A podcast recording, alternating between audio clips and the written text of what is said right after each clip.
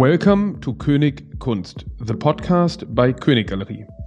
I am Johan König and I'm speaking to the Mexican artist Bosco Sodi. Bosco is known for his minimalistic sculptures and highly textured paintings. Bosco, thank you so much taking the time. Maybe to understand how did you start becoming an artist? When when was art actually appearing in your horizon in your life? Well, uh, since I was very young, Johan, uh, I was diagnosed with a deficit of attention, uh, hyperactivity, and dyslexia. And my mother, instead of uh, medicating me at the time, that was the most common thing, she found these art classes that uh, I used to go two times a week. That was a kind of a Montessori therapy art classes that uh, uh, they really worked very well with me. I, it was the only time of the week that I was I was feeling calm and focused. So art became a become a necessity in my life since I was very very young, since I was six years old or five years old. So so when where, where are we there? Like in the seventies? See, 76, 75, something like that. So and this was uh, like painting, um, uh, drawing course. See, painting and sculpture too. Actually, it's funny because my mother last week, two weeks ago, she called me and said, I, I find one of your paintings from that time and she told me I can see it coming the your style. He told me it has for a, for a child at that age too much painting, too much uh, structure. And and and when did it surface that making art can be even a professional life?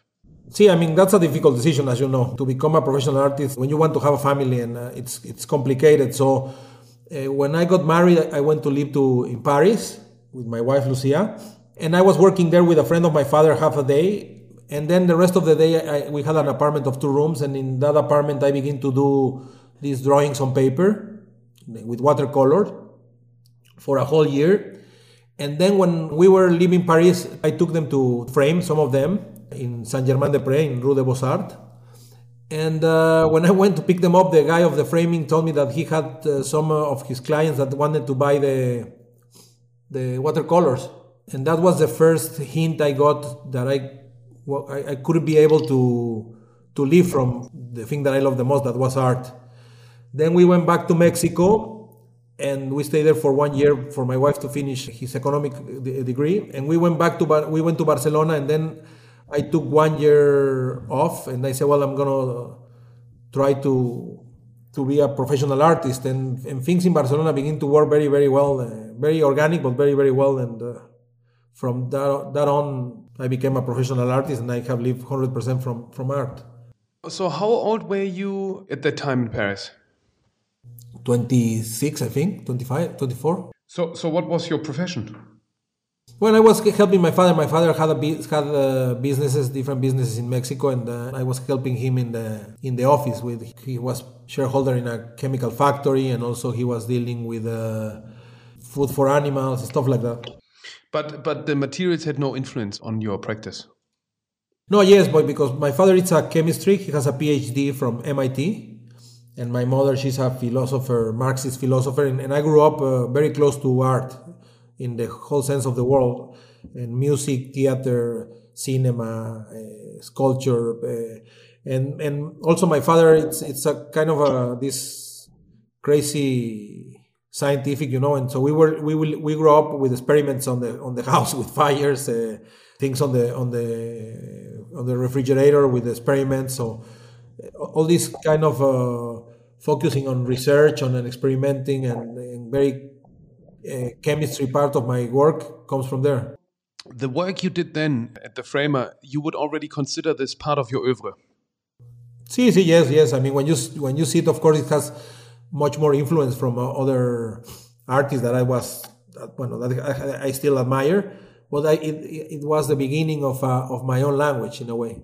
And how did it continue then? So you suddenly realized that making art is a way to make a living, and so the, did you decided then to go all in?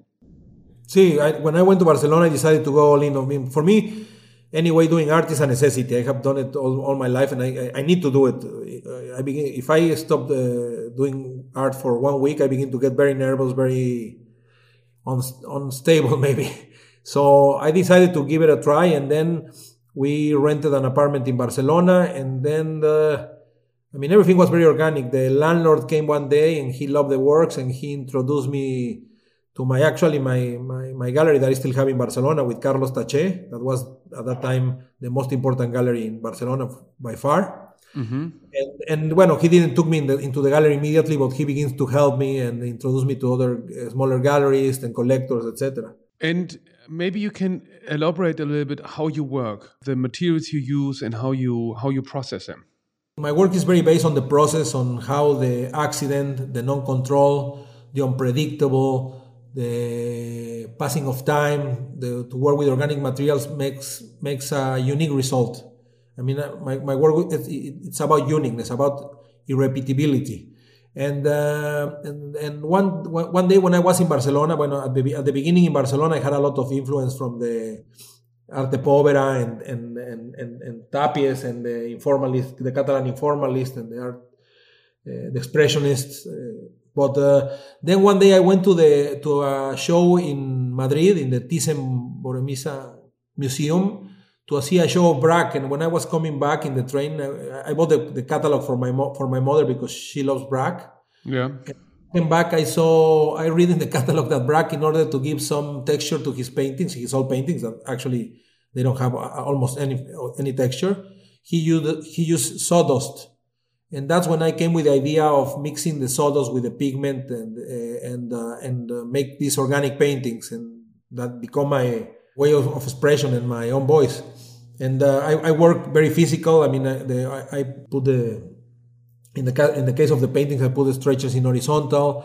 I, begin to add a lot of matter and texture. Uh, always trying to work with organic materials, with uh, with the elements, in order to get always this kind of irrepeatable uh, outcome that even if I want to make it again, it's impossible. And maybe you can explain in more detail because um, time plays a significant role, uh, and and and because it's interesting how that comes together with your impatience, but at the same time, your work needs many months and sometimes years to evolve to to to age to the to the to the point you want it to be. See, I mean, the, the, the I, something that I have learned being an artist is to have more patience. I mean, as you as you mentioned, the, the passing of time in my in my paintings is very important because it's when they begin to crack and they when when they begin to do their own process. On, on, on reality, my intervention in one of my paintings is, a, is for a few days, maybe a week, the most, but then the painting be, becomes its own animal and begins to evolve and crack depending on the temperature, on the humidity, on the materials that I use. That's on the case of the of the paintings. In the case of the the clay works, it, as you said, it takes almost one year just for them to dry before being able to to uh, burn them in the kiln. And, and on reality, also with the spheres, my my intervention is for a few days. Then we have just to take care of them and and uh, let them dry in order that they don't uh, explode or, or dissolve. And so this means you you create them once and then, but aren't you like watering them and revisit them over the period of time?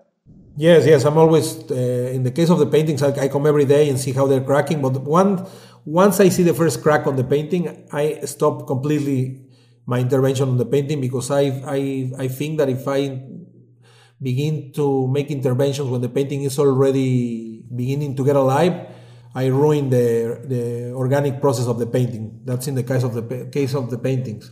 In the case of the of the spheres, I go every few months to the studio and, and, and check them. I, oh, I have somebody there in the studio that check that they are drying accordingly and, and maybe to cover them with plastic if they are drying too fast. We have to be very careful with the process because otherwise we can lose them when we when, when we cook them you do this in in multiple studios, but your I would say also most known place is uh, Casa Wabi. Maybe you can tell us about the project and how how it came together.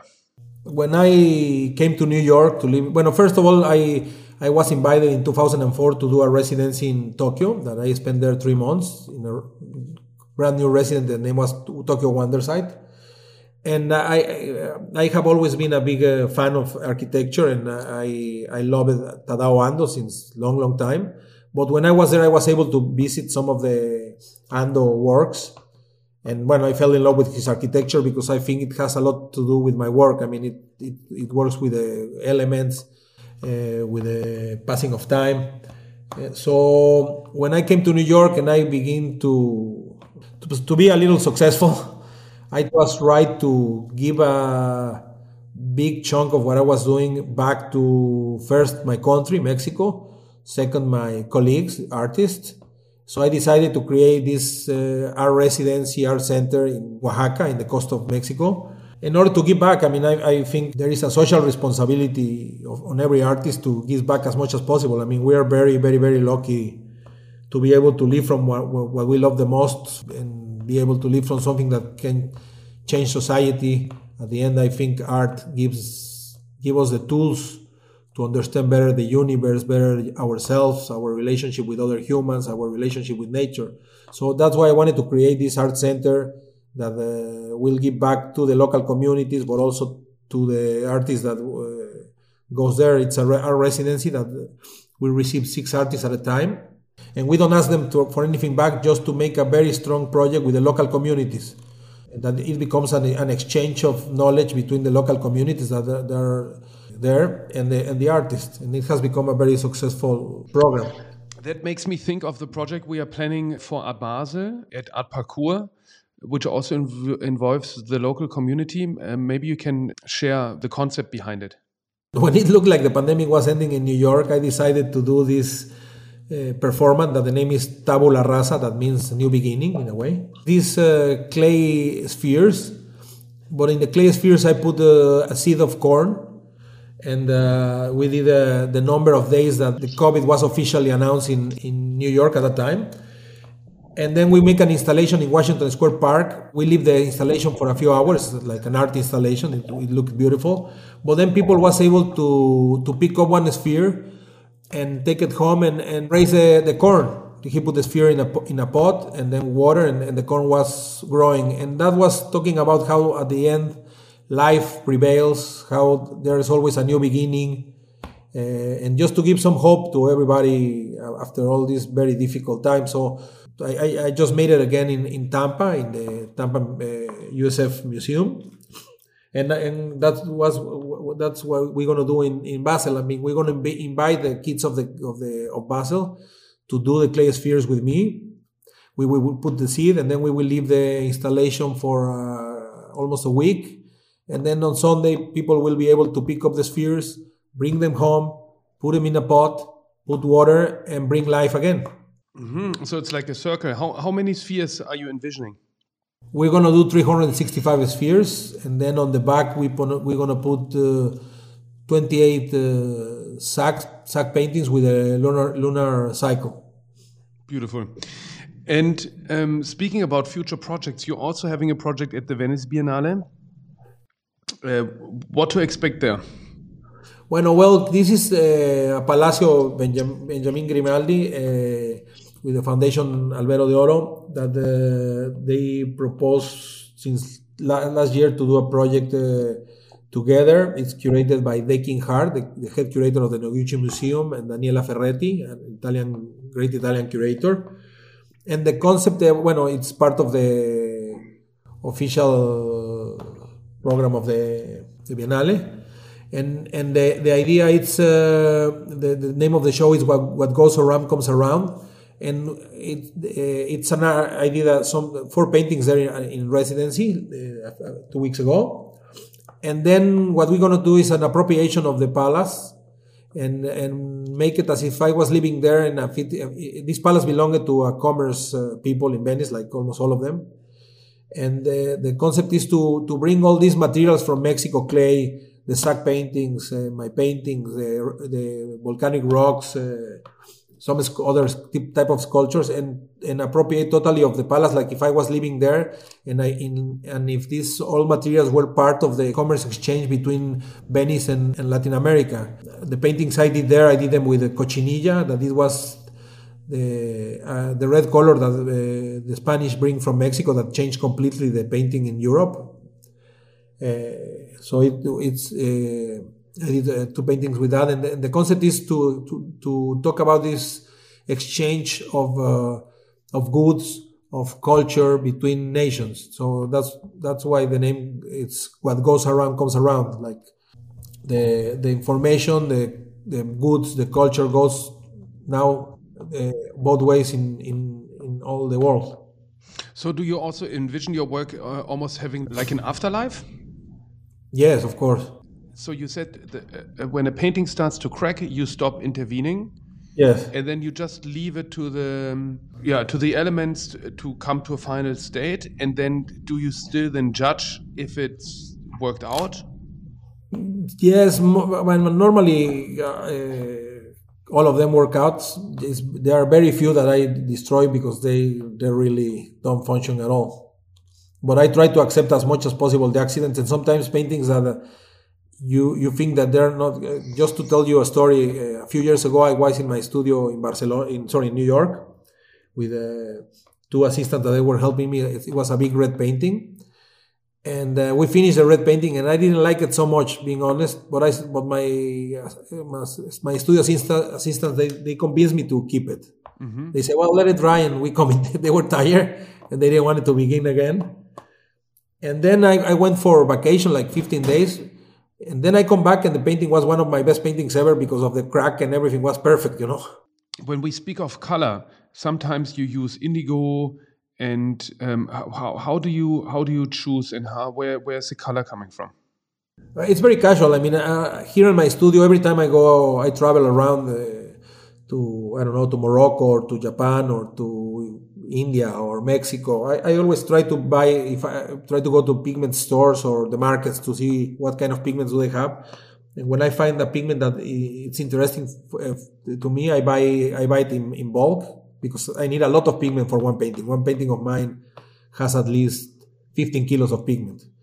And then I have them here in the studio, and it depends on the day. Sometimes I, I, I begin to uh, one different pigment a day, or, or sometimes when I'm preparing a show, like the one we had in London, I thought of a concept and, and I, I, I was working for a, a couple of months with this kind of uh, carbon uh, black pigment and this very special gold.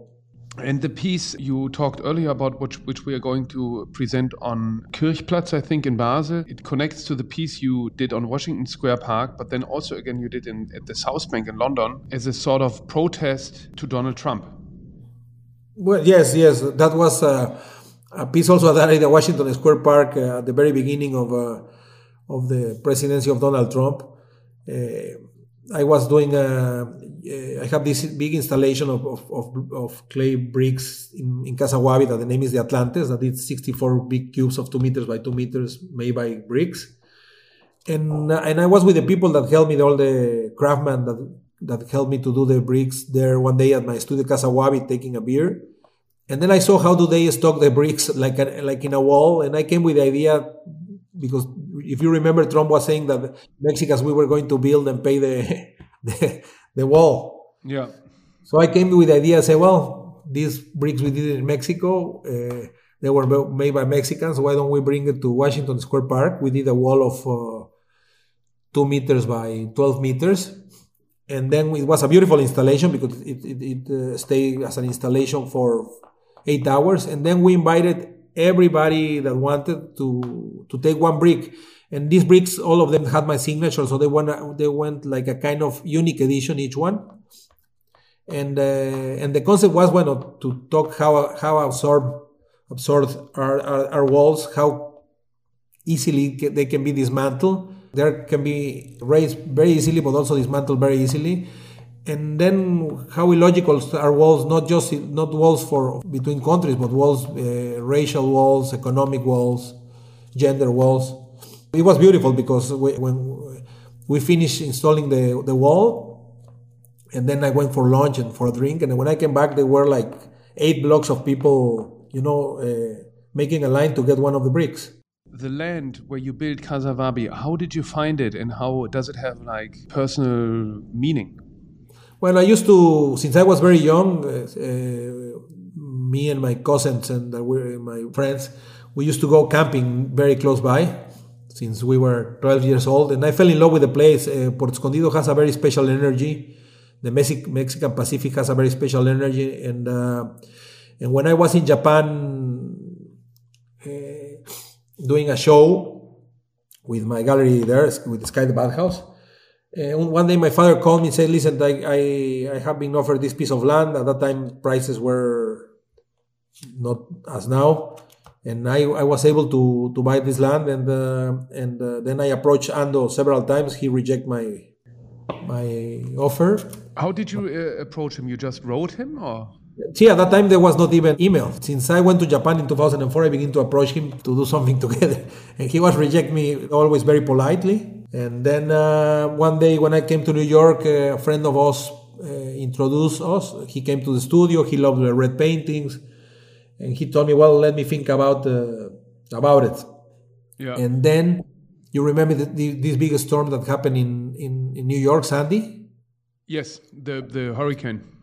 The Hurricane Sandy. My my studio is on the on the pier. I have water in, in, both sides. It's a it's a big warehouse on the pier, so it was totally destroyed at that time. Uh, Seventeen paintings, everything was destroyed computers pigments everything but there was a very famous picture in the newspaper that all the bay near my studio was became red because I had all these pigments that they were not uh, so easy to dissolve.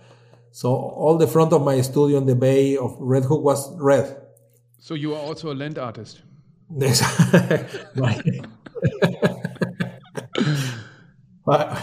and and then uh, somebody sent the picture to Ando, and he he saw the studio totally destroyed, and and he told me, "Well, I, am gonna do it." Uh, and, then when we begin the process.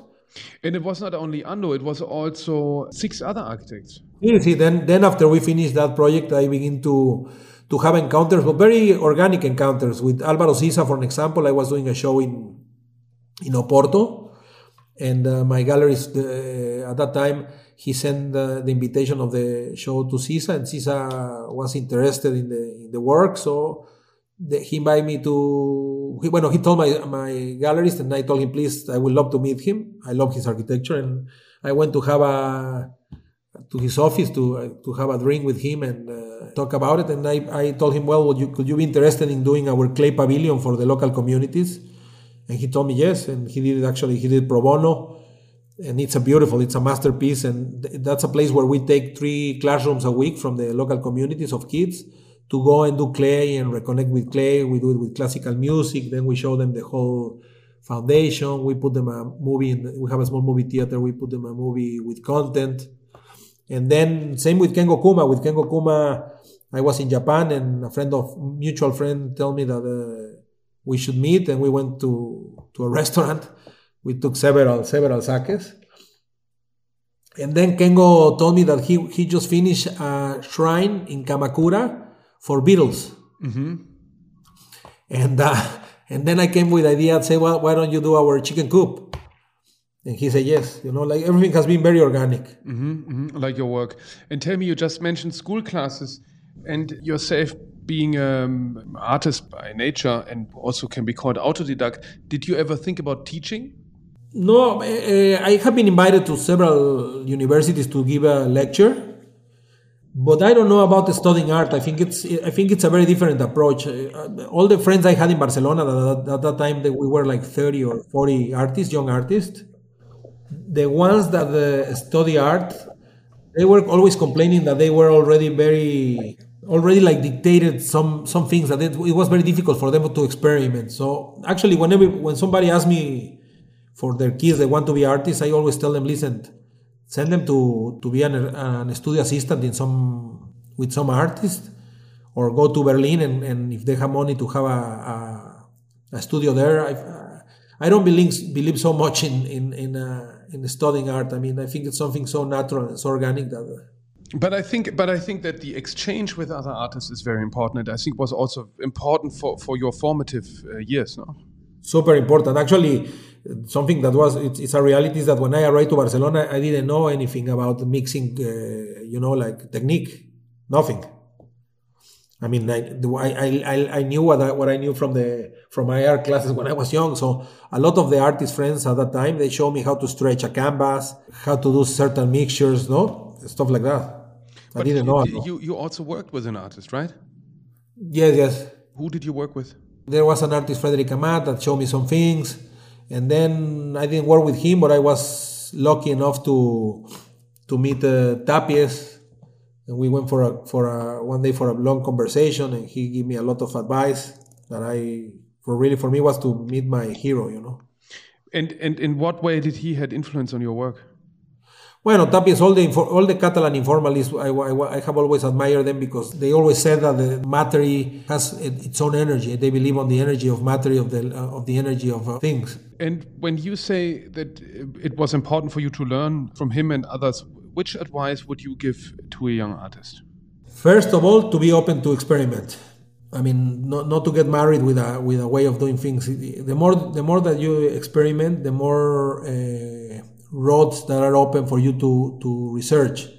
And second of all, to work in the studio and work in the studio and work in the studio and work in the studio to make your studio your home and be there painting and painting and painting and painting and experimenting. I mean, uh, when you the most important thing for, as, for an artist, I think, is to find your own voice.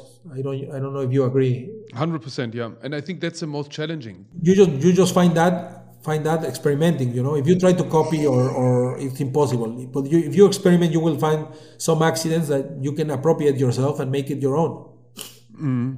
yeah and i think then then you need to master it and challenge it and go back to your own work and challenge your 100%. own work.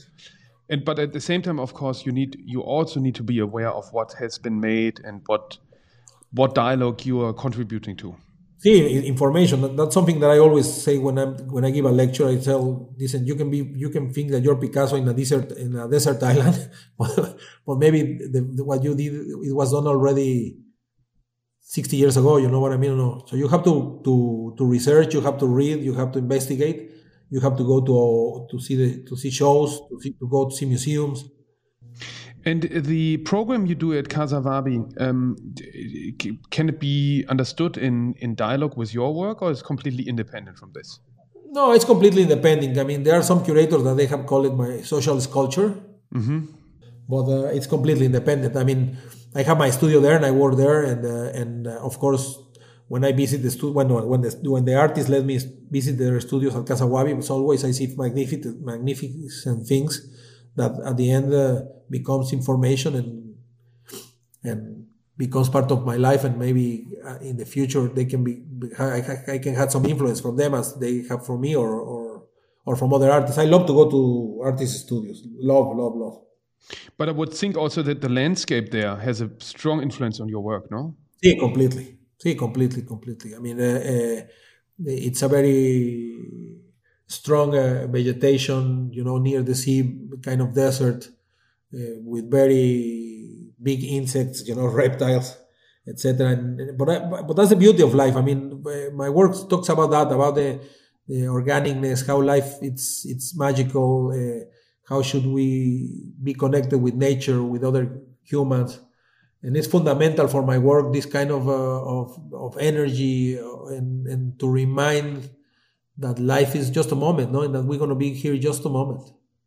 Yeah, yeah, yeah. That reminds me of this um, uh, quote we shared by Soetsu Yanagi. Uh, you sent me this old book uh, titled "The Unknown Craftsman." Yes, it's a beautiful book. Yeah. Great. I think that uh, we can look forward to the Venice Biennale and also to Art Basel. What else is coming uh, coming up?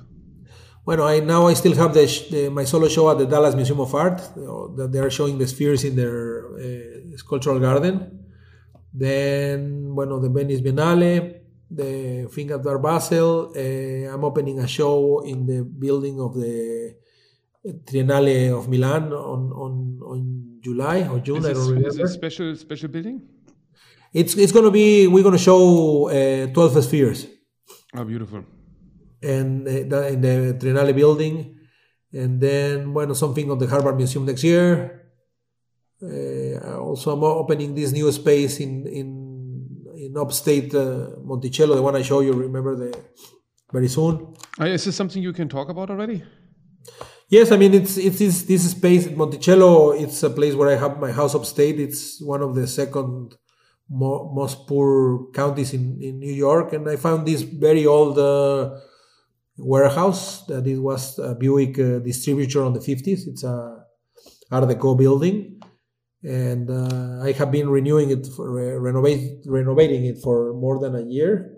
And we're planning to open in May with a group of friends. Uh, and the concept was for me to buy this place in order in, in paying uh, art storage and have the works on boxes to have it there all the work open to the public and i'm going to do a show with some friends one of yours one is artist of yours with jose Davila. Yeah, yeah. but also it's mario garcia torres stefan Brüggemann eh, hector zamora izumi kato gabriela galvan several several artist friends that they, they're going to give us work that they have in, in, boxes in their storage to to have them there open to the public for free of course with in a non-profit it's going to be curated by Dakin Hart, the same curator of the that is curating the Venice uh, pavilion. And are you working with an architect there too, or you you? you yes, I, I, I work there with Alberto Kalach. That, that it's an amazing Mexican architect for me, the best one and when he just helped me with some ideas of the renovation and, and it's an open space it's at uh, almost 3000 square meters open space with uh, all the wood ceiling uh, it's very beautiful with, with a beautiful light and we, we're planning to i'm planning to do my work in conversation with other friends and change it every year beautiful. Great. Very much looking forward to it. Uh, bosco thank you so much taking the time and i see you in basel venice and uh, hopefully soon in berlin. See you very soon, Johan. Have a very nice day.